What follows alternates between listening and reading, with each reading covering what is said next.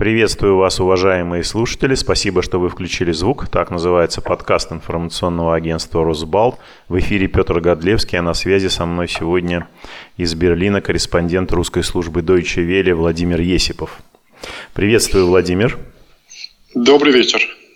Итак, э, у нас Известия из Берлина в последнее время в России воспринимаются с особым интересом. Сегодня вот как раз поступили данные о том, что состояние здоровья Алексея Навального улучшилось. По словам медиков, его уже выводят из искусственной комы, отключили от аппарата искусственной вентиляции, искусственной вентиляции легких. Якобы он уже начал реагировать на обращение окружающих. Что-то еще известно по этому поводу немецким СМИ?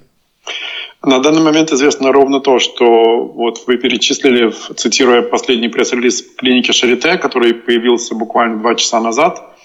Э, Навального действительно вывели из состояния искусственной комы, и его постепенно отключают от аппарата искусственной вентиляции легких. Там отмечено в этом сообщении именно постепенно. То есть это не резкое отключение, не разовое, а такое поэтапное.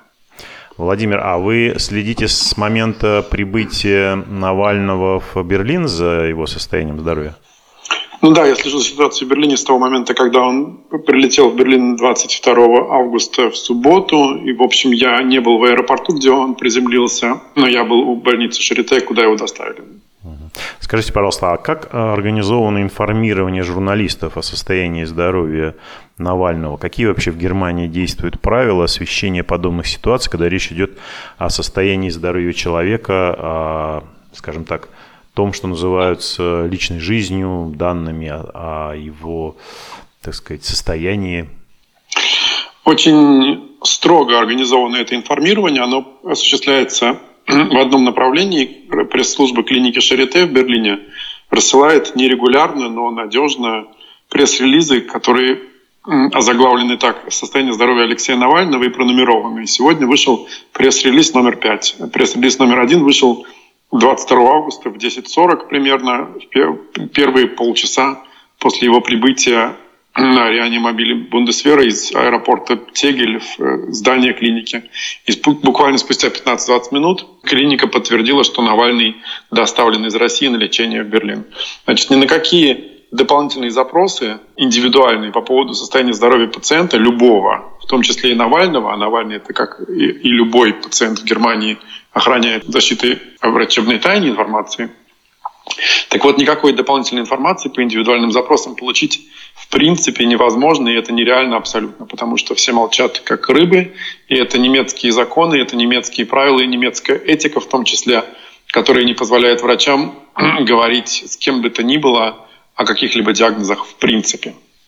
А вот есть ли обязательства какие-то у клиники, в данном случае Шарите, об информировании прессы? То есть э, есть ли возможность у прессы получать регулярно или нужно просто ждать, когда врачи решат? Есть возможность выпустить пресс-релиз, давайте что-нибудь опубликуем, или они могут сколь угодно долго держать в неведении прессу, общество и так далее? Значит, я могу повторить то, что очень важно тоже, Навальный, у Навального все те же самые права, как у любого пациента в любой немецкой больнице. Его состояние здоровья – это врачебная тайна. Ни в какой немецкой больнице ни один врач не будет журналисту не говорить ни, ни слова о состоянии здоровья любого пациента. Если сейчас позвонить в любую немецкую больницу в пресс-службу, и спросить, как себя чувствует кто бы то ни было, никакого ответа вы не получите. Все пресс-релизы, которые выпускает Шарите в одностороннем порядке, во-первых, выпускаются нерегулярно по усмотрению Шарите, во-вторых, согласовываются с, с семьей, то есть с супругой Алексея Навального. И это подчеркнуто в каждом сообщении клиники, что лечащие врачи, я вот прям читаю перевод с немецкого языка, лечащие врачи Алексея Навального поддерживают постоянный и тесный контакт с его супругой. И по согласованию с его супругой клиника Шарите исходит из того, что публикация вот этого пресс-релиза о состоянии здоровья пациента, что, это, что он не против этого, скажем так. Вот это, это отдельная строка, это отдельный дисклеймер такой в каждом пресс-релизе. Владимир, а вы ведь были наверняка около клиники, да?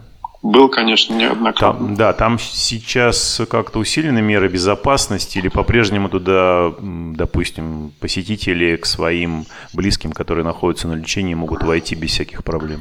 абсолютно любой посетитель клиники Шарите может пройти внутрь клиники без всяких проблем и преград.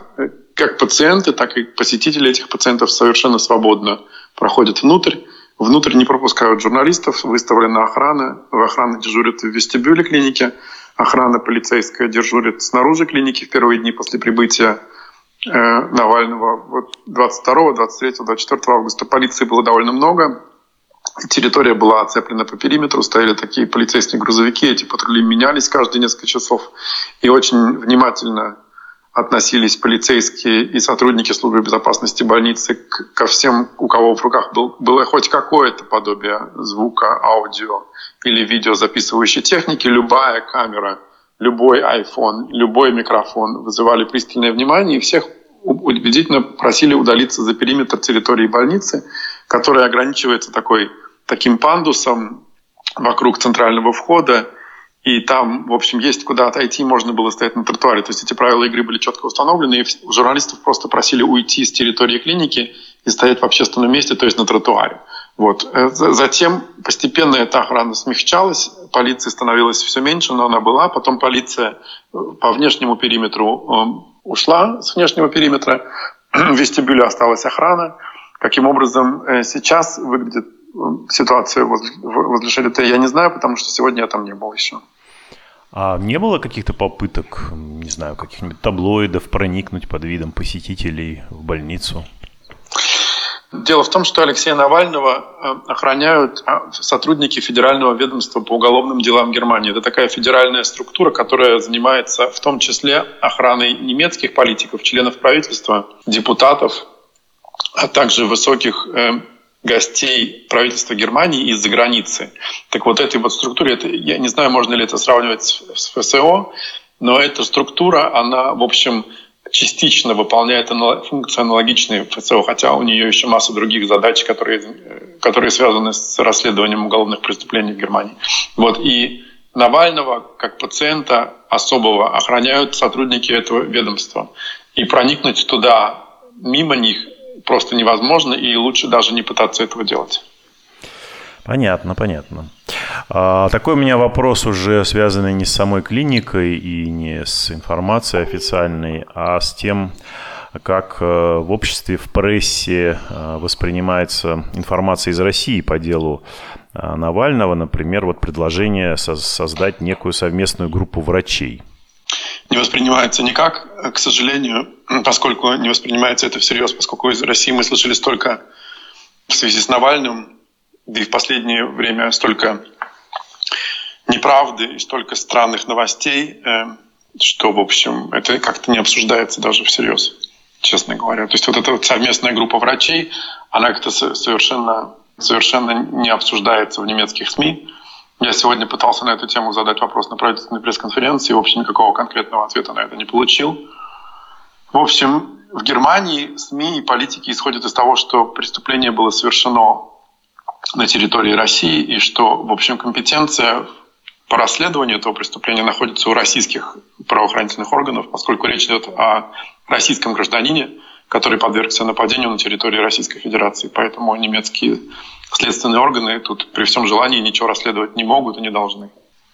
Владимир, а вот вы сказали, что информация об этой совместной группе врачей никак не расценивается. А какую оценку в Германии получила совершенно феерическая история о якобы имевшем место перехваченном разговоре между Берлином и Варшавой? Вот с юмором это все было воспринято или как какая-то политическая провокация?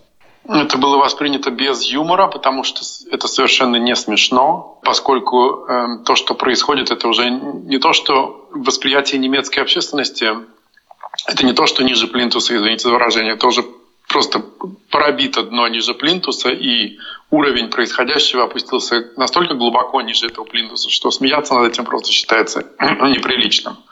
И как провокация это тоже не расценивается, это просто говоря, это, скажем так, не обсуждается, потому что это настолько абсурдно, что об этом даже не стоит говорить. Хорошо, а вот обсуждается, наверное, возможность приостановки проекта «Северный поток-2». Это, да, это, это обсуждается это вовсю. Обсуждается вовсю. И нет ли сомнений в том, что срыв такой крупной экономической сделки может быть своеобразной мерой наказания за покушение на оппозиционера? Тут нужно разделять очень тщательно, кто это обсуждает. С одной стороны, это обсуждают все, с другой стороны, громче всего это обсуждают те, кто меньше всего знает о сути этого проекта. То есть чем ближе люди к правительству Германии, тем спокойнее они и сдержаннее выражаются на тему Северного потока-2. А чем люди или политики дальше от, от правительства, тем ярче, эмоциональнее и взбудораженнее они говорят о Северном потоке-2. Конечно, Северный поток-2 — это самый гигантский, самый огромный проект в области российско-немецких экономических отношений последних, я не знаю, 10 лет, наверное. 12 миллиардов евро инвестиций, насколько я понимаю, вложено в него, и достроить осталось буквально 100 километров. И, конечно же, с точки зрения людей, взбудораженных тем, что произошло, произошло событие из ряда вон выходящее, очевидно для всей немецкой общественности, нужно как-то на это реагировать. И самый Самое то, что лежит на поверхности, и самое простое, самое удобное – это остановить самый дорогой проект. Убытки при этом понесут не только российские фирмы, но и немецкие фирмы, которые в этом проекте участвуют. Потому что проект строится международным консорциумом, в котором участвует э, «Газпром», но не, но не он один, участвует масса немецких подрядчиков. И от этого проекта зависит масса рабочих мест э, в Германии в том числе. Это один аспект. Второй аспект, который очень часто упускается из э, внимания тех, кто эту возможную приостановку проекта обсуждают в Германии, то, что основная часть газа, которая должна поступать по Северному потоку-2, будет направляться не на территорию Германии, не немецким потребителям, она будет уходить дальше на территорию Австрии, в австрийский, в австрийский газовый хаб э, Баумгартен под Веной он расположен. И дальше он будет запускаться в европейскую газотранспортную систему. То есть конечным получателем этого газа из Северного потока-2 будет не Германия и не немецкий потребитель, а европейская газотранспортная система. То есть наказывать будут в конечном итоге не только российских инвесторов и не только поставщиков российского газа, но и потребителей этого газа в Европе. Этот аспект тоже упускается из виду. Третье, что не совсем понятно в данный момент, но я думаю, может быть, станет понятно каким-то образом, в случае какие юридические инструменты должны быть применены для остановки этого проекта, то есть каким образом, по каким формальным причинам правительство Германии вмешается в реализацию частного бизнес-проекта и каким образом в случае, если это произойдет, а это маловероятно, на мой взгляд, судя по тому, что сегодня говорили представители правительства, речь об этом пока не идет. То есть политическая дискуссия запущена, все бурлит, но конкретно речь об этом пока не идет. Каким образом инвесторам компенсируют эти потерянные 12 миллиардов? Это тоже не совсем понятно. Но вот кроме той информации, которую озвучил официальный представитель правительства Германии Штефан Зайберт о том, что канцлер Германии готов увязать судьбу Северного потока с реакцией на отравление Навального, пока более официальной информации нет на эту тему, да? Да, это то, что говорит Зайберт, это точка зрения правительства Германии и канцлера Меркель в том числе. Говорить об этом пока рано, он сегодня тоже об этом отдельно упомянул, что рано говорить о каких-либо ответных мерах вообще, поскольку все еще очень свежо и с момента объявления в прошлую среду о том, что в организме Навального обнаружены следы боевого отравляющего вещества. Сегодня лишь понедельник. Говорить об этом крайне рано, но, повторюсь, опять же, он комментировал сегодня все это крайне сдержанно и напоминал о том, что, в общем, э, газ Германии нужен, что в связи с тем, что Германия приняла решение единственный из всех промышленно развитых стран в мире одновременно отказаться как от атомной энергетики, так и от угольных электростанций, потребность в поставках газа, в том числе из-за границы, будет расти, поскольку газ – это переходный энергоноситель. При переходе от энергетики на сгораемом топливе, основанной к энергетике, основанной на, на возобновляемых источниках. Поэтому газ Германии нужен. И российский газ – по сравнению с американским газом сжиженным, который мог бы поставляться по морю на специально оборудованных судах в немецкие порты, гораздо более удобный и более дешевый источник. Вот. И в этом вот энергополитическом контексте отказ от такого проекта, как «Северный поток-2», он, в общем, не очень уместен. Кроме этого, большие сомнения у многих в том, что эти, эти меры будут действенны в отношении тех целей, на которые они направлены соответствуют ли методы и цели. Ну что ж, э, спасибо огромное, Владимир. Напоминаю слушателям подкаста «Включите звук» информационного агентства «Росбал», что с нами на связи сегодня из Берлина был корреспондент русской службы Deutsche Welle Владимир Есипов. Спасибо огромное, Владимир. На здоровье. Да, спасибо. Если будут какие-то новости, постараемся с вами вновь связаться. Всего доброго. Вы слушали подкаст информационного агентства «Росбалт». Включите звук. Спасибо, что вы сделали это. Напоминаю, на сайте «Росбалта» круглосуточно доступны новости, комментарии, аналитика, видеорепортажи, обзоры социальных сетей и наши подкасты. Всего доброго и не забывайте включать звук.